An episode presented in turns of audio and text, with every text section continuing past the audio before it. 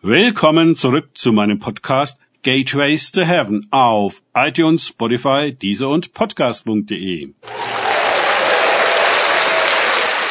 Mein Name ist Markus Herbert und mein Thema heute ist die große Ernüchterung.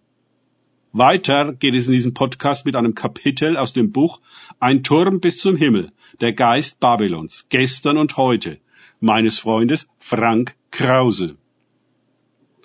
Gefallen. Gefallen ist das große Babylon, das mit dem Wein seiner leidenschaftlichen Unzucht alle Nationen gedrängt hat. Offenbarung 14, 8.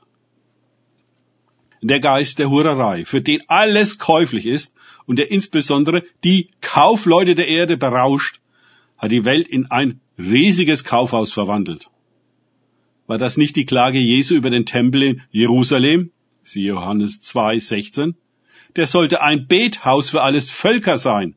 Aber die zuständigen Oberen hatten ein Kaufhaus daraus gemacht, genauer gesagt eine Räuberhöhle. Jesus machte sich eine Peitsche und warf mit den Händlern quasi Babylon aus dem Tempel heraus. Auch heute wird die Gemeinde, ob bewusst oder unbewusst, häufig nach Art einer Firma betrieben. Der Geschäftsgeist treibt mit der Zeit den Familiengeist aus. Alle Gemeindeglieder werden unter dem Aspekt ihres Beitrages an Leistung, Zeit und Geld taxiert. Die Zahlen müssen stimmen, Statistiken geführt werden, Organigramme und Leitbilder erstellt werden. Die Oberen in der vergeschäftlichten Gemeinde können durchaus gute Gehälter sowie Titel bekommen und es zu was bringen. Anwerbung und Bindung von Gemeindegliedern im Sinne von Kunden ist inzwischen üblich. Man kann in der Gemeinde Karriere machen. Posten und Positionen sind in der Kirchenhierarchie zu erlangen. Am Ende werden Imperien errichtet, die Prestigebauten hinstellen und Geschäfte aller Art betreiben. Es gibt heute Gemeinden, deren Leiter Multimillionäre sind, die auftreten wie Fernsehstars. Erfolg ist, was zählt. Das muss nicht per se verkehrt sein, aber die Frage stellt sich, in welchem Geist gearbeitet wird. Wie weit heute die Unternehmensmentalität gediehen ist und alle Menschen, Völker und Nationen kapitalisiert werden, ist unfassbar. Und vielen Menschen nicht wirklich klar. Der Wein der Hure hat sie berauscht und bezaubert. Sie können bestimmte Dinge nur schwer nachvollziehen und glauben. Aber der Tag der großen Ernüchterung kommt, an dem Gott der Hure ihren goldenen Becher voller Gräuel und Unreinheit ihrer Unzucht aus ihrer Hand nimmt. Dann, auf einmal, fällt es den verführten und betäubten, betrogenen und ausgebeuteten Menschen, die in Babylons Mammonmühle ausbrennen, um Kredite zu bedienen, wie Schuppen von den Augen. Die bunten Kleider der Hure werden ihr abgenommen. Sie wird sichtbar, wie sie wirklich ist. Ihre Geschäftspartner sind enttäuscht. Ihre Liebhaber laufen davon. Der hohe Turm fällt in sich zusammen. Die zauberhafte Kunstwelt inklusive Kunstmenschen wird entschleiert. Die Wirklichkeit wird offenbar, wie sie ist, und nicht länger, wie sie marketinggerecht inszeniert wird. Wir als Christen sind zur Nüchternheit aufgerufen. 1. Thessaloniker 5, 6. Die ständige Unterscheidung, was Schein und was Sein ist, was Fiktion und was Realität, fordert uns heutzutage permanent heraus.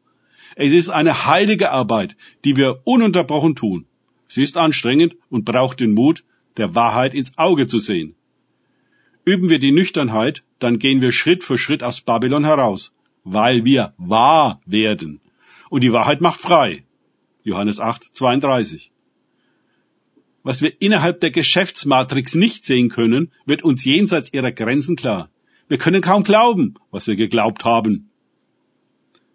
Der Entzug, der dem Verlust des Weines der Hurerei folgt, wird für die Geschäftsleute furchtbar sein. Sie werden todkrank an den Plagen, die über die Hure kommen, wenn sie entmachtet wird. Siehe Offenbarung 18, 4 bis 6 und 10. Sie werden weinen und klagen über das Ende der bezauberten Üppigkeit der Mutter aller Huren. Viele werden sich das Nehmen nehmen und andere nur eins im Sinn haben.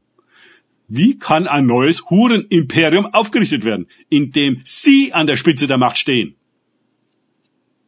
Zu ihrem großen Entsetzen aber werden die neue Erde und der neue Himmel nicht mehr in ihre Verwaltung gegeben, sondern in die Hand des rechtmäßigen Erben und Königs der Erde. Jesus Christus. Nun wird die neue Weltordnung eine heilige sein und die Erde die Herrlichkeit des Himmels spiegeln. So war es immer gedacht. Und alle werden aufatmen. Wir aber, die dem Tag gehören, wollen nüchtern sein, bekleidet mit dem Brustpanzer des Glaubens und der Liebe und als Helm mit der Hoffnung des Heils. 1. Thessaloniker 5, 8. Danke fürs Zuhören. Denkt bitte immer daran. Kenne ich es oder kann ich es? Im Sinne von erlebe ich es. Erst sich auf Gott und Begegnungen mit ihm einlassen, bringt wahres Leben. Gott segne euch und wir hören uns wieder.